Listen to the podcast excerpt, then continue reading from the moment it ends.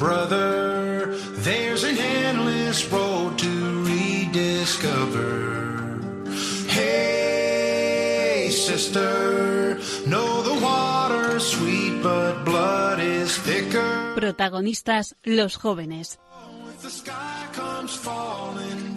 Hoy con los jóvenes de la parroquia de la Concepción de Madrid.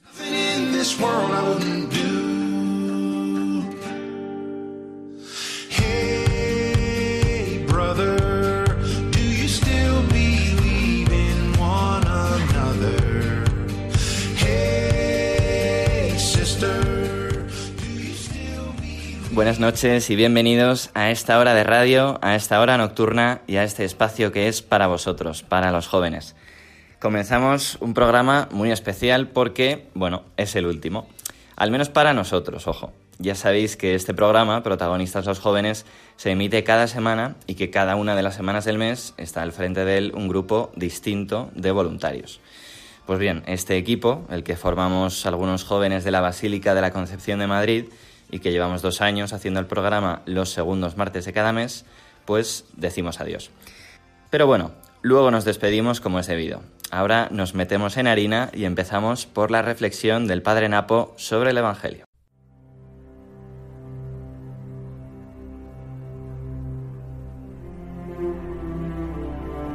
Caminando con el Maestro.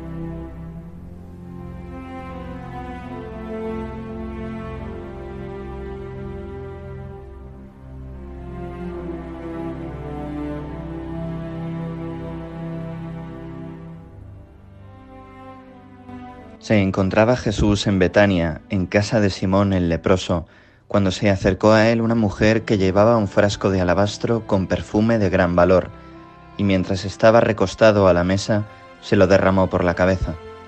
Al ver esto, los discípulos se indignaron y dijeron, ¿A qué viene este despilfarro? Se podría haber vendido por mucho dinero y darlo a los pobres. Pero Jesús, que se dio cuenta, les dijo, ¿Por qué molestáis a esta mujer? Ha hecho una obra buena conmigo, porque a los pobres los tenéis siempre con vosotros, pero a mí no siempre me tenéis. Al derramar ella sobre mi cuerpo este perfume, lo ha hecho para preparar mi sepultura. En verdad os digo, donde quiera que se predique este Evangelio en todo el mundo, también lo que ella ha hecho se contará en memoria suya. Una vez que Jesús se encontraba en Jerusalén para su Pascua, decidió pasar una velada y también la noche con sus discípulos en casa de María, Marta y Lázaro. Una familia que entabló una relación muy estrecha con Jesús. Primero porque le recibieron en su casa repetidas veces, pero también por haber devuelto el don de la vida a Lázaro, cuando llevaba ya cuatro días muerto. Cuando la conspiración de Jesús ya ha sido decidida, su muerte ya está decidida por parte de los judíos, y todos son conspiraciones en su entorno, una vez que Jesús visita Jerusalén en la última de sus Pascuas, llegada el atardecer, se acerca a casa de esta familia para pasar allí la noche con sus discípulos, y fue en el contexto de una cena que le ofrecen aquellos amigos, donde María, tomando un frasco de alabastro que contenía un perfume carísimo de nardo, se acerca a los pies del maestro que estaba recostado en el suelo y rompiendo el frasco, enjuga los pies de Jesús, se los seca con sus cabellos y el Evangelio nos dice que la casa quedó llena de aquel perfume. El sentido del gesto es precioso.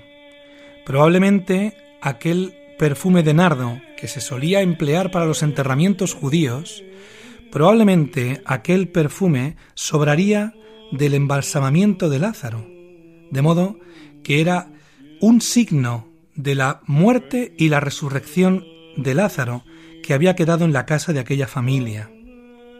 María, llena de agradecimiento por haber devuelto el don de la vida a su hermano, se acerca a Jesús sin mediar palabra y rompiendo el frasco, lo vierte, lo gasta enteramente en los pies de Jesús. Ella podría haber quitado el tapón del frasco, para poder echar el perfume en los pies del Maestro, pero lo rompe. De esta manera, María expresa el sentido de su propia vida y el sentido de la vida de Jesús, una vida que tiene que romperse, una vida que en su entrega tiene que ser irrecuperable, porque aquel perfume que se vierte en los pies del Maestro no sirve más que para vertirse en los pies del Maestro, es irrecuperable. Además, por la ruptura de este frasco, el Evangelio nos dice que la casa se llenó del perfume. La casa que es la iglesia queda perfumada por la vida de tantos cristianos que entregándose en el día a día van rompiendo su vida en la entrega al Señor y a los hermanos. Solo así la casa se llena de perfume. Al igual que solamente dejando caer el grano en tierra y que este grano se pudra, de esta manera nacerá un alimento posterior. Si el grano no cae en tierra y muere, queda solo, queda infecundo, se pudre. Solo rompiendo el frasco, nuestra vida se llena de la fragancia de una alegría indecible. Pero esto genera la queja de los que están con Jesús. Es Judas el que dice, ¿A qué viene este despilfarro? Se podría haber vendido por mucho dinero y darlo a los pobres. Es curioso que sea uno de los doce el que se queje de este despilfarro y no, por ejemplo, Lázaro o Marta. Es fácil estar con Jesús y no compartir nada con él. Es fácil acompañarle por todos los caminos de Palestina y en el fondo no haber acogido nada de lo que Jesús significa. Y aquí se alza poderosa la palabra de Jesús que dice, Dejadla, que me ame como ella sabe, que me ame como ella desea amarme. Dejadla que su vida exprese o exhale la fragancia de una vida postrada a los pies del Maestro. sencillamente quiero disfrutar de la serenidad del creer. Desligar el creer del sentir. Creo mi Dios y basta. Te creo en tus misterios sin entenderlo.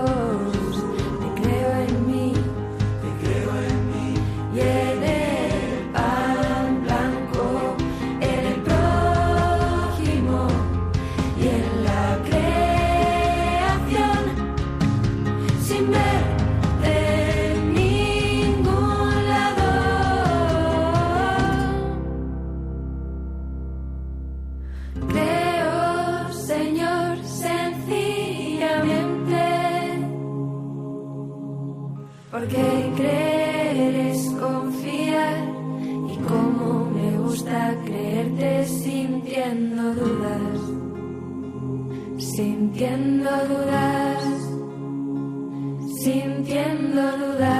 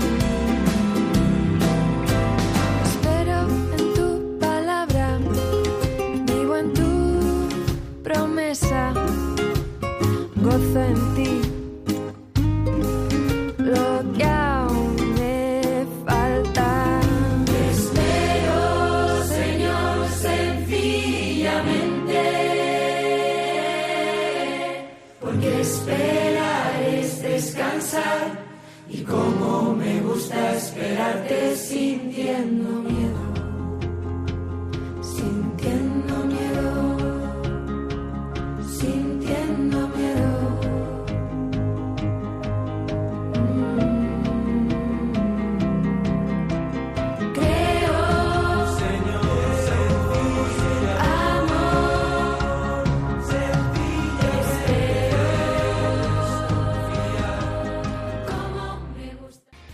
Bueno, pues ahora que después de habernos metido en el Evangelio ya estamos entonados, os invito a escuchar con atención. ¿Lo oís? Sí, es él, el recomendador.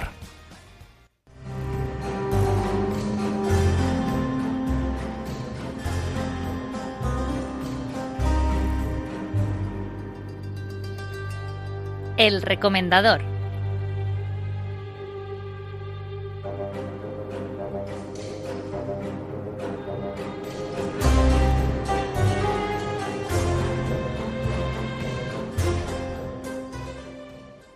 Salvata Mendy, ¿cómo estás? ¿Qué tal, Jaime? Pues nada, aquí ya en el último programa, ¿quién lo diría? Pues sí, ha sido a good ride, como dirían los ingleses, un, un buen camino. Eh, a ver, ¿qué, ¿qué nos traes hoy? Bueno, pues para acabar por todo lo alto, vamos a hablar de una de mis películas favoritas, La ventana indiscreta, dirigida por el inigualable Alfred Hitchcock.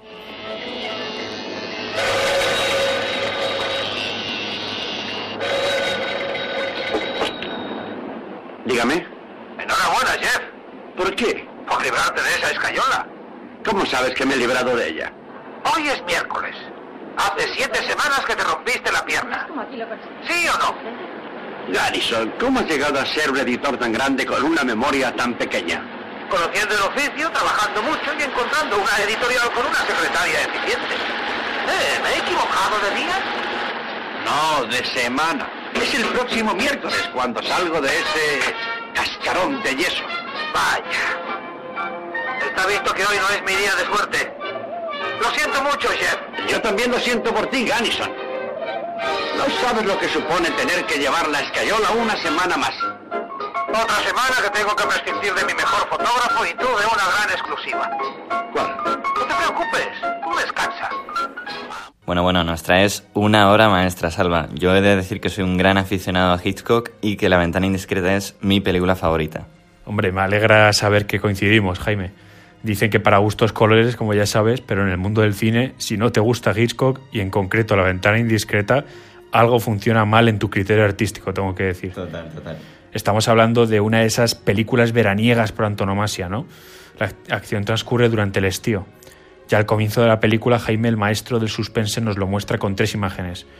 Un acalorado James Stewart, un termómetro que señala 93 grados Fahrenheit y un hombre de un edificio que duerme en su terraza para, se entiende, combatir mejor la canícula. Oye, Salva, y dinos, ¿de qué va la película? Porque tú y yo ya la conocemos, eh, yo creo que la hemos visto varias veces, pero seguramente muchos de nuestros oyentes eh, gozan aún de la suerte de no haberla visto nunca y poder eh, visionarla por primera vez. Muy bien apuntado, Jaime. Vamos a hacer un pequeño resumen a los oyentes. Sí, sin spoilers, ¿eh? Por supuesto, por supuesto. La trama es bien sencilla. El protagonista está, digamos, impedido en su casa por un accidente que ha tenido. Ello le permite disfrutar de mucho tiempo libre que gasta fijándose en su particular patio interior de su edificio. Y desde allí es capaz de hacerse una idea de los quehaceres, las ocupaciones de sus vecinos. Todo pinta normal, pero una serie de sospechas le hacen temerse lo peor a nuestro protagonista. Uno de los habituales convivientes de esta comunidad empieza a hacer, digamos, cosas un poco raras. Efectivamente, Salva. Oye, ¿y sabes cuál es uno de los momentos favoritos de esta película? A ver, a ver, dime. Bueno, seguro que lo sabes. eh, es uno de los besos más hermosos de la historia del cine, diría yo. Hombre, por supuesto, Jaime. No hemos dicho que la coprotagonista de La ventana indiscreta es nada más y nada menos que la ma- maravillosa Grace Kelly. Creo que con esto ya está todo dicho. Añadir, por, por cierto, que en un momento de la película eh, James Stewart dice, no es la chica ideal para mí, a lo que responde su enfermera, claro, solo es perfecta. Pues sí, la maravillosa Grace Kelly. Hace unos poquitos días se cumplieron 40 años de su muerte. Pero bueno, eh, ¿algo más que reseñar de la película, Salva? Bueno, Jaime, he de decir que a pesar de haber visto este film muchísimas veces, nunca me ha dejado de sorprender con qué maestría Hitchcock logra conducirte por todos y cada uno de los acontecimientos con el corazón en un puño. El suspense es el rey en esta historia, y todo visto desde los ojos de un vecino que observa desde la ventana de su casa la acción de los hechos. Podríamos ser tú, y- tú o yo. La verdad, nadie más, más y mejor que Hitchcock podría hacer una cosa así. Te atrapa desde el primer minuto. Al acabar la historia, uno está deseoso de fisgonear por la ventana de su piso a ver qué se cuentan sus vecinos. Genial, Salva, pues estaremos atentos. Eh, muchas gracias por haber estado aquí todo este año con tus aportaciones, bueno, no solo cinematográficas, sino también literarias. Eh, nos has iluminado eh, y hemos tomado nota muy atentos de todas tus aportaciones. Así que muchas gracias, Salva. Nada, a ti, Jaime, compartir este año ha sido maravilloso. Un fuerte abrazo. Venga,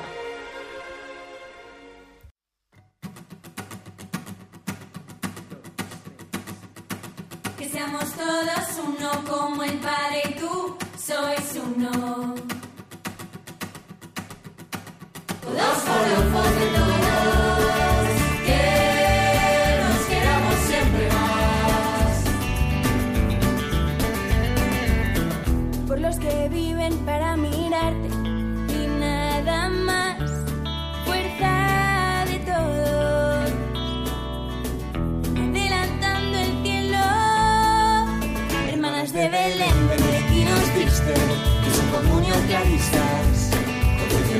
Carmelitas y tantos más, y tantos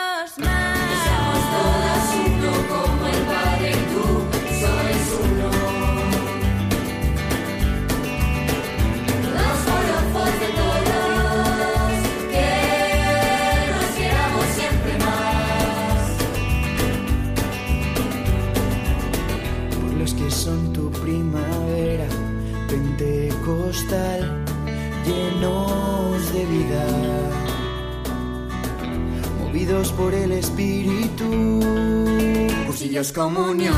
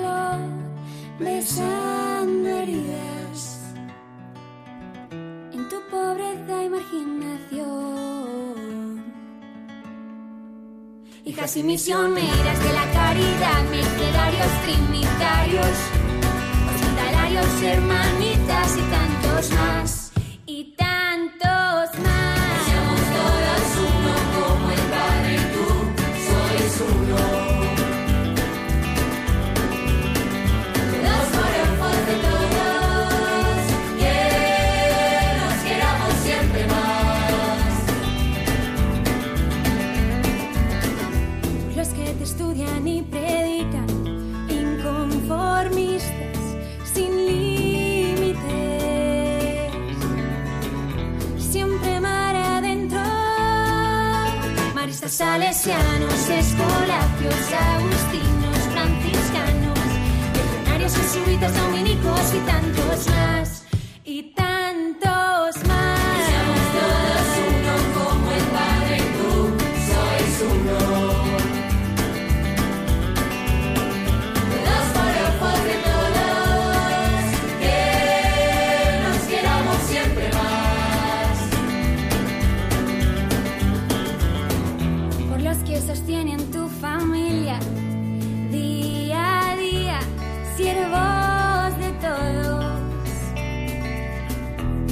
Sacerdotes diocesanos, parroquias seminaristas, misioneros.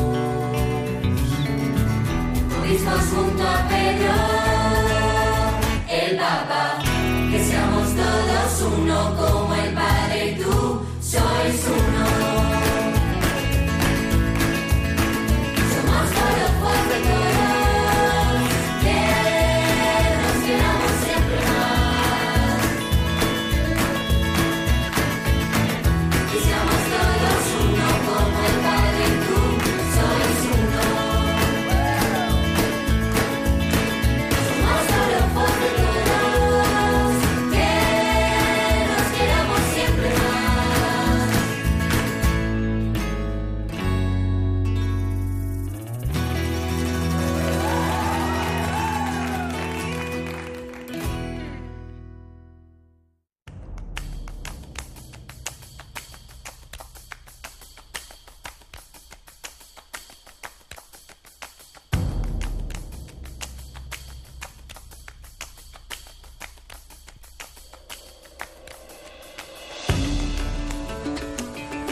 Las redes del siglo XXI.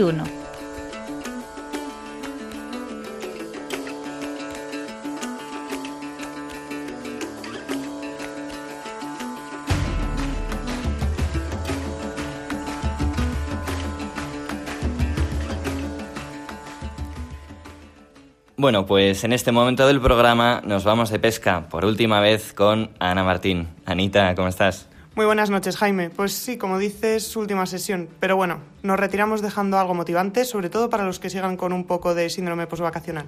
Nada, nada, a estas alturas ya no se permite la nostalgia por el fin del verano, Anita, ¿eh?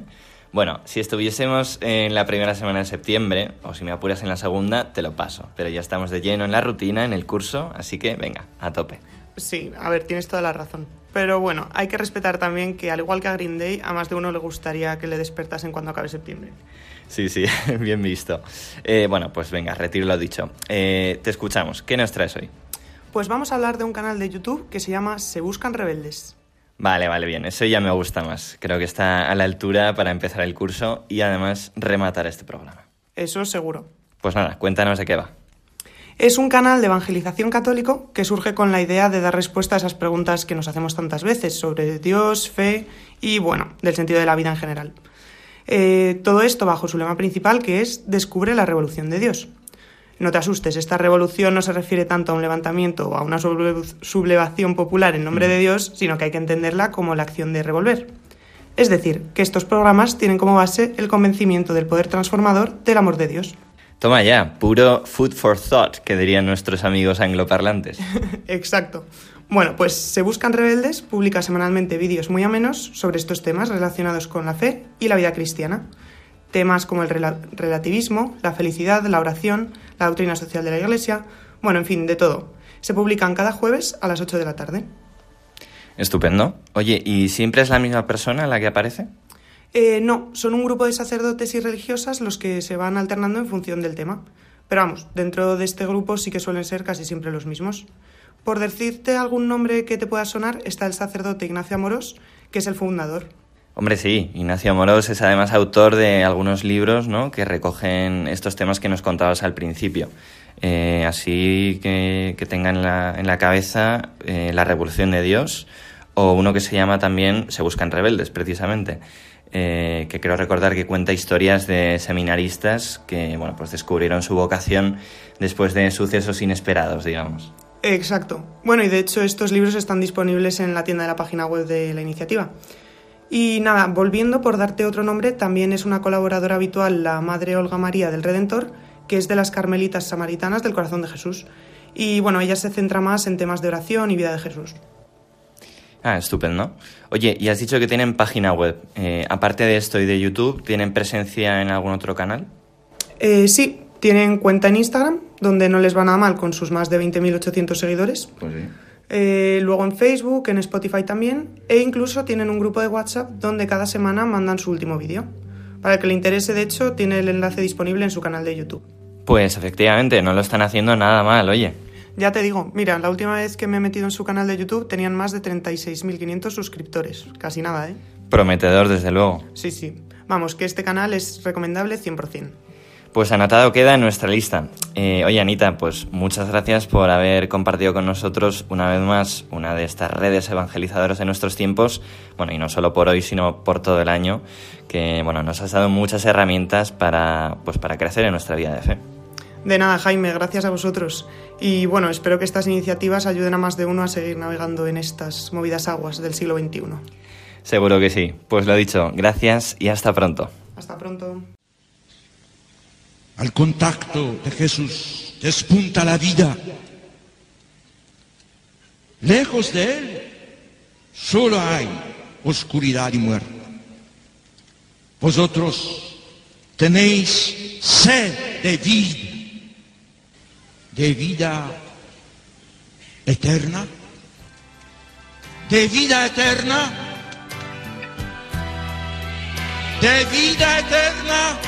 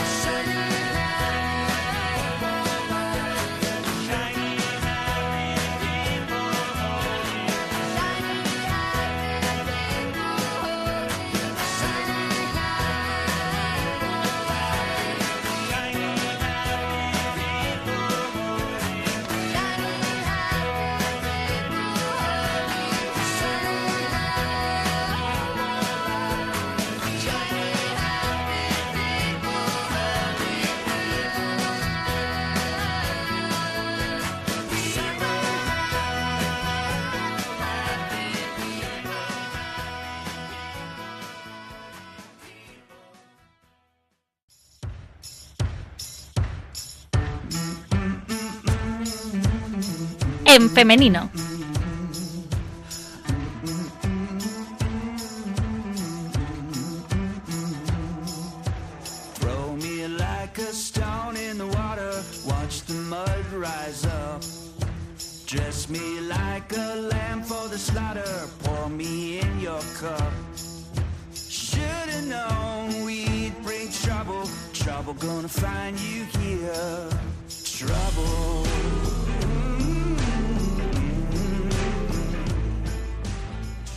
Pues allá vamos en este momento del programa con el último episodio, con la última sección de En Femenino. Y para eso saludo como siempre a Concha Scritch. ¿Cómo estás, Concha? Muy bien, Jaime. Aquí estamos eh, ya fresquitos de haber pasado un buen verano. Eso es. Pues bueno, volvemos a nuestro tema candente de, de la mujer en el mundo de hoy en la iglesia. Eh, pues venga, ¿por dónde empezamos? Pues hoy toca hablar del feminismo y vamos a dar una perspectiva histórica desde el siglo XIX, que es cuando aparece por primera vez. Eh, se fecha el nacimiento del feminismo como fenómeno colectivo en 1848, con motivo de la convención que unas 200 mujeres celebraron en Seneca Falls, que es un pueblecito del estado de Nueva York. A partir de ese momento se utilizan abiertamente los vocablos feminismo y su contrario antifeminismo o los adjetivos correspondientes de feminista antifeminista. El feminismo, por tanto, adquiere carta naturaleza en la historia y la sociedad. Oye, Concha, ¿y qué tipo de acciones realizaron las feministas de entonces? Pues desde ese momento crearon asociaciones feministas que demandaban derechos sociales y políticos. Aquellas que se centraron en lo social, es decir, en la educación de la mujer como la principal vía de inclusión en la sociedad, desarrollaron el feminismo social. Y mientras el feminismo sufragista es aquel que veía el derecho al voto como lo primordial para su participación en la sociedad. Como la madre, ¿no? De, de los niños de Mary Poppins, que andaba ahí en el movimiento sufragista. Sí, sí, ella estaba centrada en el voto como lo primero. Bueno, y, y es verdad que pronto lograrían ver ciertos avances, ¿no? Efectivamente, se crearon cientos de escuelas de formación primaria y profesional para mujeres y se empezaron a reconocer ciertos derechos sociales como subsidios de maternidad tras dar a luz y el sufragio en varios países. Antes de la Primera Guerra Mundial, es decir, en 1914, las mujeres tenían derecho al voto en Australia, en cuatro estados norteamericanos, en Finlandia y en Noruega. O sea, solo en cuatro países del mundo podían votar las mujeres antes de la Primera Guerra Mundial. Exacto, Bueno, y concretamente en Estados Unidos solo cuatro estados. Tendríamos Claro. que esperar ya a 1920 para que ya fuera algo nacional. Pues, pues anda que no hemos avanzado desde entonces. Sí, totalmente. Bueno, y Concha, se dice que la Primera Guerra Mundial, claro, demostró que las mujeres tenían una pues, plena capacidad para afrontar responsabilidades, ¿no? Porque, claro, los hombres se fueron al frente a combatir y, y en, y en los países, digamos, eh, en las fábricas, etcétera, se quedaron las mujeres. Exactamente, Jaime. De ahí que la consecución del derecho al voto siguiera su rodaje en el periodo de entreguerras, pues ya Reino Unido, Canadá, Irlanda, eh, Bélgica, Holanda, Estados Unidos al completo, España. E incluso aparecieran ya primeras diputadas y que se levantaran restricciones al acceso a ciertos estudios secundarios y superiores a las mujeres. Aunque la necesidad de recuperación después de la Primera Guerra Mundial hizo, por otra parte, que se promoviera entre las mujeres la vuelta al hogar y la dedicación a la maternidad. O sea, que seguía ahí esa eterna tensión, ¿no? Entre promover la natalidad o frenarla. Exacto, será justo ya después de la Segunda Guerra Mundial cuando esta tensión, este debate ya desaparezca por dos razones. Primero, porque todos los países ya han concedido el voto y el acceso a la- generalizado a las carreras universitarias para las mujeres. Y segundo, porque el feminismo evoluciona en los años 50 a la liberación del hogar y de la maternidad. Oye, Concha, ¿y se podría decir que esto es un poco lo que cimenta la revolución del 68? Efectivamente, porque en 1949 Simone de Beauvoir publica el libro del segundo sexo, que personalmente es un libro muy denso, para que no lo voy a negar. Y ya en 1963 eh, Betty Friedan publica Mística Femenina y estos dos libros son los que lideran los llamados movimientos de liberación de la mujer del 68. Entonces, lo que cuentan esos libros es eh, que se tiene que rechazar absolutamente la vida en el hogar y realizar las actividades atribuidas al varón, pero aquellas consideradas más libertinas. pues el sexo sin responsabilidad procreativa o trabajar sin reparar en el tiempo familiar. O sea, se quedan más con una parte negativa. Claro. Oye, ¿y esa promoción de la liberación de la mujer, así llamada, eh, se sigue sosteniendo hoy, dirías tú? La verdad es que no, porque ya la misma Betty Friedan escribió en 1981 The Second Stage, en el que advertía que el feminismo no había evolucionado con las necesidades reales de las mujeres, quienes ahora lo que demandaban era la armonización de hogar y trabajo. Si te fijas el título, lo he dicho en inglés porque ni está traducido al español. Vamos, que no interesa que se difunda este último pensamiento de Frida. No parece. Bueno, ¿y en qué se ha quedado actualmente el feminismo? Pues ahora las modalidades del feminismo más sonado, que son el feminismo radical, el psicoanalítico, el teológico, la LGTBIQ, eh, el ciberfeminismo, el ecofeminismo, aspiran a dos cosas en general todos. Primero, la revolución sexual, que es cambiar de manera sustancial la identidad femenina a partir de la disociación de sexo y procreación. Y dos, a una revolución social, que es transformar el rol social de la mujer que es un poco parte de continuidad con lo anterior que había hecho el feminismo, en el que se aspira a una igualdad de derechos con el valor, con el varón, perdón. Pero aún hay muchos países en los que esto no se ha logrado y por eso se sigue apostando por lo social. Ujú. Entonces, eh, con este panorama tan diverso y por tanto poco unido, digamos, eh, ¿qué mensaje querrías dejar eh, a nuestros oyentes y en particular a nuestras oyentes para que adquieran, pues, eso que decía Juan 23 de una conciencia cada día más clara de su propia dignidad? Pues lo primero es conocer la propia historia, que es lo que hemos venido haciendo aquí. La mujer ha venido participando en la sociedad toda la vida y de modos muy ricos y variados. Por eso hay mucha dificultad en registrarla en la historia de manera sintética, pero no por esto vamos a negar que ha venido habiendo mujeres líderes en todos los ámbitos. Lo segundo, debemos amparar el trabajo y la actuación de la mujer, pero nunca como si fuera una especie de trato favorito, sino como dijimos en los primeros programas, como un reconocimiento a que la mujer haya tenido a la persona como primer puesto en su escala de valores, pues han sido protectoras de lo específicamente humano. Y lo tercero es no olvidar que como cristianos la verdadera promoción de la persona es la santidad, así que mujeres a por la santidad. Eso es. Pues nada, Concha, eh, quería agradecerte todo el trabajo que has estado haciendo este año de, de traernos este tema joder, tan fundamental que está tan en el candelero como es eh, bueno, todo lo que tiene que ver con la mujer desde el punto de vista social, eh, su, su cabida, digamos, en la iglesia. Eh, vamos, yo personalmente he aprendido un montón y estoy seguro de que nuestros oyentes también. Así que lo dicho, muchas gracias. Un fuerte abrazo, muchísimas nada, porque a mí también me ha encantado tener la oportunidad de contároslo. Y nada, que sobre todo gracias a los que también nos estáis escuchando y si queréis saber más, pues no dejéis de leer historia y filosofía. Eso es, que es la mejor manera de aprender. Sí. Pues nada, Concha, lo dicho. Muchas gracias y un abrazo. Un fuerte abrazo, Jaime. Venga.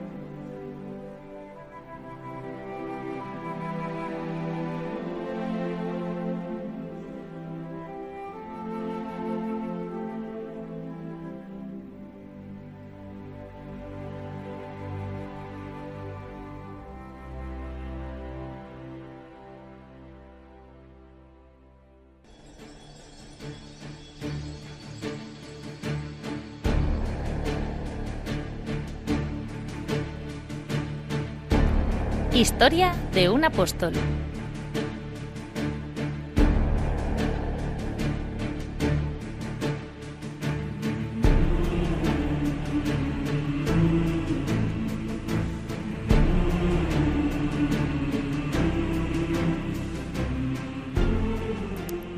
Pues como cada programa cerramos con la sección dedicada a los doce apóstoles y para eso tenemos con, con nosotros como siempre a Ana Peláez. Buenas noches Ana, ¿qué nos traes hoy? Buenas noches Jaime, pues tristemente llegamos al final del último programa y todavía me quedan cinco apóstoles por contarte. Tienes tarea por delante, sí. Bueno, realmente son cuatro más Matías. Claro, Matías es el que eligieron a posteriori, pero bueno, ahora, ahora nos cuentas en detalle. Bueno, ¿por quién quieres empezar? Pues mira, quiero empezar por San Bartolomé. Su nombre significa hijo de Talmai. Bar significa hijo de Bartalmai Bartolomé. Claro, pero a este apóstol se le identifica tradicionalmente con Natanael, ¿verdad?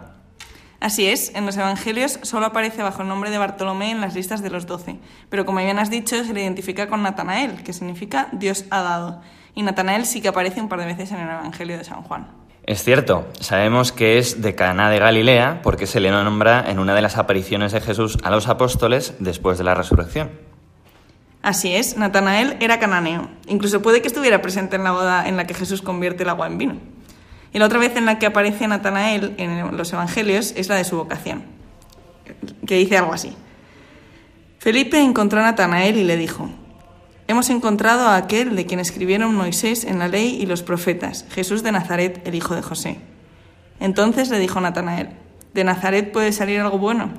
Ven y verás, le respondió Felipe. Vio Jesús a Natanael acercarse y dijo de él, Aquí tenéis a un verdadero israelita, en quien no hay doblez.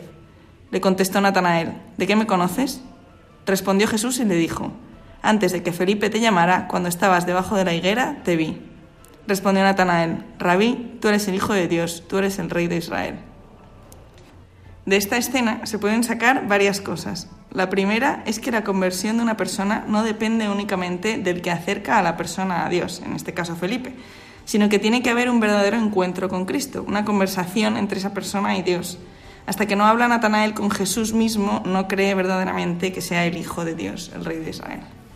Muy cierto. Esto nos anima a tener paciencia si rezamos por la conversión pues, de algún ser querido, de algún amigo, ya que tiene que tener ese encuentro con Dios del que tú hablabas y que, bueno, hasta cierto punto pues no depende de nosotros. ¿no?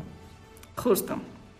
Y bueno, la otra reflexión que quería hacer es invitar a los oyentes a contemplar un poco esta escena, ¿no? Que hizo Natanael bajo la higuera. Claramente fue un momento muy importante para él, ¿no? Porque Natanael cree en Jesús cuando éste le dice que sabe que es un israelita en quien no hay engaño porque le vio debajo de la higuera, ¿no? Entonces, porque le vio en ese momento concreto. Entonces, ¿qué haría Natanael, no? pues no sé, se me ocurre como rezar por algo por alguien, hacer algún gesto de caridad, algo debe hacer, ¿no?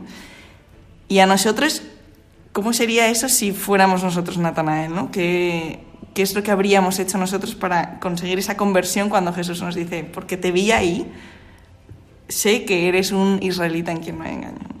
Pues sí, la verdad es que es uno de los momentos, yo diría, más misteriosos del Evangelio y bueno, y desde luego una, una muy bonita reflexión. Oye, Ana, y rápidamente, antes de pasar al siguiente apóstol, ¿qué se sabe de la evangelización que hizo Bartolomé después de la ascensión? Pues no tenemos información muy precisa, pero parece que estuvo en la India e incluso se le atribuye la predicación por el Cáucaso junto con Judas Tadeo, del cual hablamos ahora, hablaremos ahora. Y también se cree que murió desollado, es decir, que le arrancaron la piel y así se le suele representar en la iconografía. Pues sí, sí, de hecho hay un dato curioso y es que Miguel Ángel cuando pintó la capilla sixtina, eh, bueno, representa a, a, todos los apóstoles alrededor de Cristo juez y eh, el que aparece, bueno, aparece Bartolomé eh, con, esa, con ese icono que has comentado de, de, su piel colgando y Miguel Ángel se autorretrata en el rostro de, de, Bartolomé, así que debe ser que le tenía especial devoción el, el artista florentino. Sí, sí, pero bueno, vamos a dejar de hablar de pieles desolladas. Y... Sí, mejor, mejor. vamos a pasar a los siguientes apóstoles que todavía nos quedan. Venga, ¿cuál es el siguiente? Pues mira, el siguiente, como os he dicho antes, va a ser Judas Tadeo. Como sabemos, hay dos Judas entre los dos apóstoles. Este es San Judas Tadeo, no es el que traiciona a Jesús, que ese es Judas Iscariote. Sí, sí, importante no confundirlos. Judas Tadeo nos lo agradecería, desde luego. Exacto. De hecho, es este Judas el autor de la última carta del Nuevo Testamento, que recomiendo mucho leer, la verdad, es muy cortita y, y muy actual. Sí, además debe, debe, ser bastante desconocida, ¿no? Porque nos suenan las de San Pablo, las de San Pedro, San Juan, pero ahí está San Judas Tadeo con, sí. su, con su aportación al Nuevo Testamento. Sí, sí, eso es. Bueno, y la carta en cuestión viene a decir que en medio de las tentaciones de la vida moderna debemos conservar la identidad de nuestra fe. Sí, eso es, y además de una manera muy directa. ¿Algo más que sepamos de Tadeo? Pues poco más, la verdad. En los Evangelios tiene una intervención en la última cena en la que le pregunta a Jesús, Señor, ¿y qué ha pasado para que tú te vayas a manifestar a nosotros y no al mundo? Hijo, es una pregunta que podemos seguir haciéndonos, ¿no? ¿Por qué te me revelas a mí y no a mi vecino, a mi amigo, a quien sea, ¿no? Entonces Jesús le responde a San Judas de una parrafada bastante larga, de la cual voy a sacar solo una frase. Si alguno me ama, guardará mi palabra, y mi Padre le amará, y vendremos a él y haremos morada en él. Viene a decir que su venida es para todos, que en ese momento se lo reveló y explicó todo a los apóstoles, pero que Dios Padre y Él están con cualquiera que le ame y guarde su palabra. Pues menos mal que nos lo aclara el Señor, gracias a San Judas Tadeo por aquella pregunta que se atrevió a hacerle a Jesús en la última cena. Exactamente. De hecho, podemos pedirle a San Judas Tadeo por nuestra conversión personal, ¿no? Para que amemos a Dios y guardemos su palabra y para que estemos en Él y Él en nosotros. Uh -huh.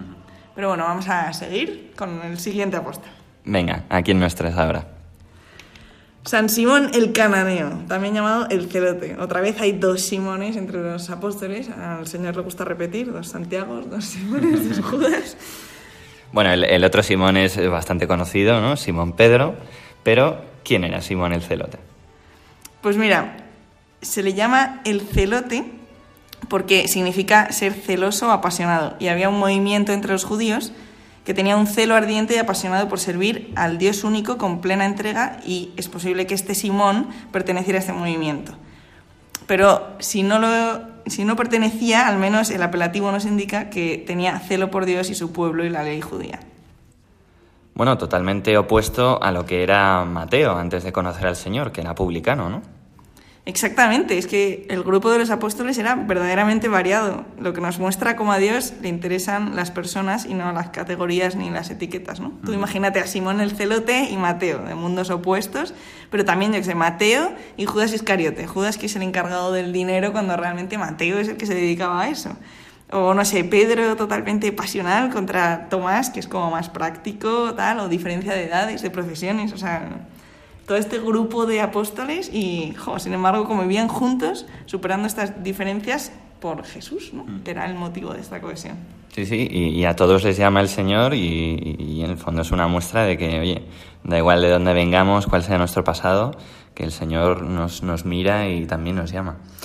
Sí, así es. En el mundo cristiano actualmente es así también, ¿no? Gente de todos los del mundo, de distintas costumbres, de distintos carismas, de todo, ¿no? Y sin embargo todos unidos en Cristo.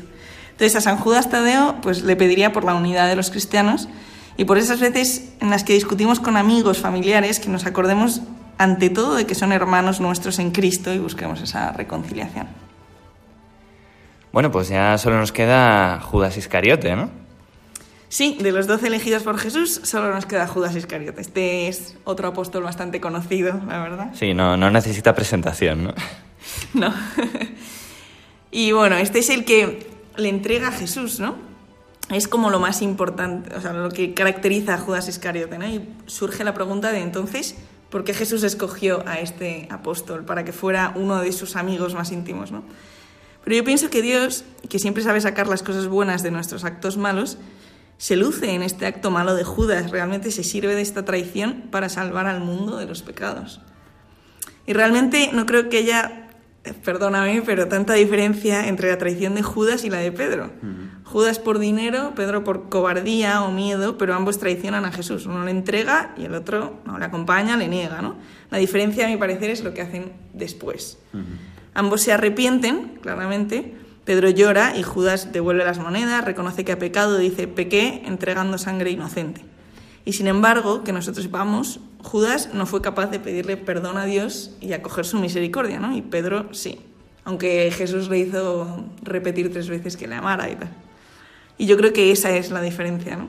Pues sí, sí, la verdad es que está muy bien visto. Eh, pecadores somos todos, pero la actitud que tenemos luego para buscar el perdón del Señor, para no caer en la desesperación en la que cayó Judas y en cambio, pues lo que tú decías, ¿no? Dejarnos eh, abrazar por la misericordia de Dios, pues al final eso es lo que marca la diferencia. Sí, justamente, ¿no? Uno, pues Pedro muere mártir y en cambio eh, Judas pues se suicida por el remordimiento, ¿no? Aunque a nosotros no nos, no nos corresponde juzgar el gesto de Judas, no sabemos si está condenado o no, eso es cosa de Dios. Eso es, solo Dios juzga. Pues nada, Ana, oye, muchísimas gracias por, por, bueno, todo este año en el fondo, ¿no? Por, por todos los apóstoles que nos has traído, bueno, por, por todos ellos, eh, nos los has ido dando a conocer. Eh, algunos son más conocidos, pero otros no tanto, ¿no? Y vamos, estoy convencido de que yo desde luego y, seguro que todos en casa hemos aprendido un montón de, bueno, pues eso, de ir, acompañando a los doce eh, durante este año. Así que nada, eh, supongo que para cerrar como, como corresponde, traerás tu habitual chiste. Pues hombre, no podía faltar. Y este es sobre Judas, ya que estamos aquí. Venga. El, el, el traicionero. Eh, pues mira, están Jesús y sus apóstoles en la última cena. Y entonces Jesús dice, uno de vosotros me va a traicionar esta noche. Y Pedro le pregunta, ¿seré yo maestro? Jesús le dice, no, mi Pedro, no, mi Pedro. Juan le pregunta, ¿seré yo maestro? No, mi Juan, no, mi Juan. Y Judas le pregunta, ¿seré yo maestro? No me Judas, no me Judas. bueno, bueno, ahí, ahí razando, ¿eh? no, no, pero, pero bien, bien. Eh, te, vas, te vas, la verdad, por todo lo alto, Ana. Eh, lo dicho, muchísimas gracias y, oye, ya nos, ya nos encontraremos en el camino. Sí, eso es. Muchas gracias a ti, Jaime. Yo he sido la primera que he aprendido con todo este año de los apóstoles y nada, espero que los oyentes pues, les haya servido y les haya gustado. Seguro que sí. Pues nada, nada. un abrazo, adiós. Un abrazo, Jaime, buenas noches. Pues llegados a este momento, ya cerca de la medianoche, toca despedirse. Eh, hemos disfrutado a rabiar haciendo este programa durante estos dos años. Eh, esperamos haberos acompañado lo mejor posible e incluso, incluso que, hayáis, que hayáis aprendido una mínima parte de lo que nosotros hemos aprendido haciéndolo. Así que nada, como no hay nada peor que una despedida interminable, os decimos adiós. Gracias a Radio María por acogernos durante estos dos años. Adiós.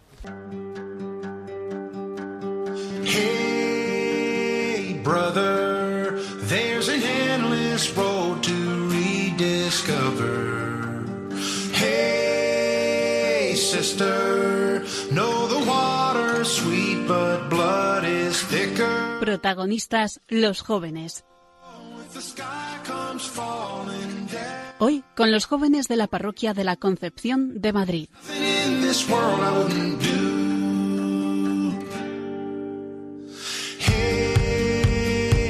Brothers.